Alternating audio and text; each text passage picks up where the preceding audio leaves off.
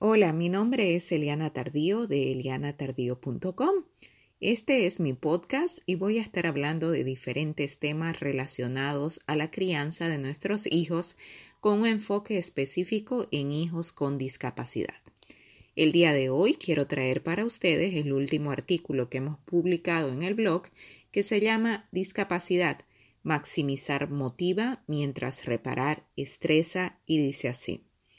En el largo camino de la vida como padres de hijos con discapacidad, vamos a sentir muchas veces que remamos en contra de la corriente. Vamos a sentir frustración cuando a pesar de las terapias, de los servicios y de todo lo que hacemos sentimos que nuestro hijo no avanza como quisiéramos. Pero cuando estemos en esta encrucijada emocional, en la que sinceramente todos hemos estado en algún momento, no nos olvidemos preguntarnos a nosotros mismos en base a qué o a quién es que están dirigidas nuestras expectativas. Reflexionar y trabajar en nosotros mismos para entender que maximizar motiva mientras reparar estresa es la mejor manera de ver a nuestros hijos como individuos y entender que no los estamos tratando de reparar porque no están rotos. Cada día estamos tratando de maximizar sus habilidades y así celebrar sus vidas. ¿Por qué digo que maximizar motiva? Porque nos permite sentirnos agradecidos de manera constante y orgullosos de lo que nuestros hijos pueden conseguir sin comparación. Maximizar nos enseña a seguir su liderazgo y darles el derecho de definir sus propias vidas, basados en sus propios intereses y sus habilidades. Y ojo, que el derecho les pertenece a ellos, pero de nosotros depende activar ese derecho con nuestro comportamiento cotidiano como padres.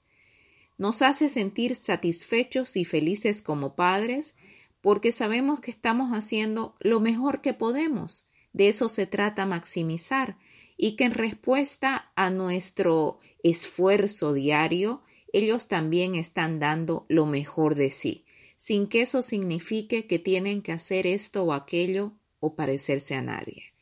¿Por qué reparar estresa, ahoga y frustra?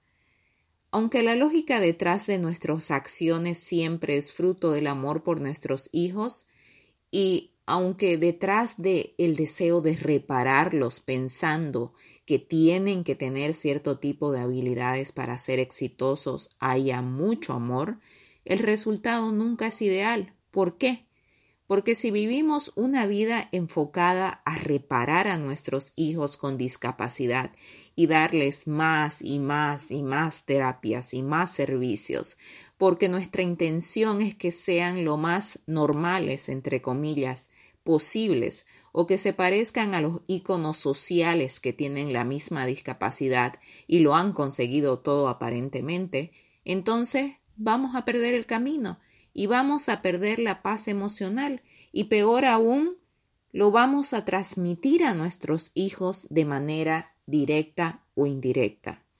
Es aquí cuando es tan importante aceptar que la discapacidad sí existe y todavía más importante, aceptar que no tiene absolutamente nada de malo vivir con una discapacidad.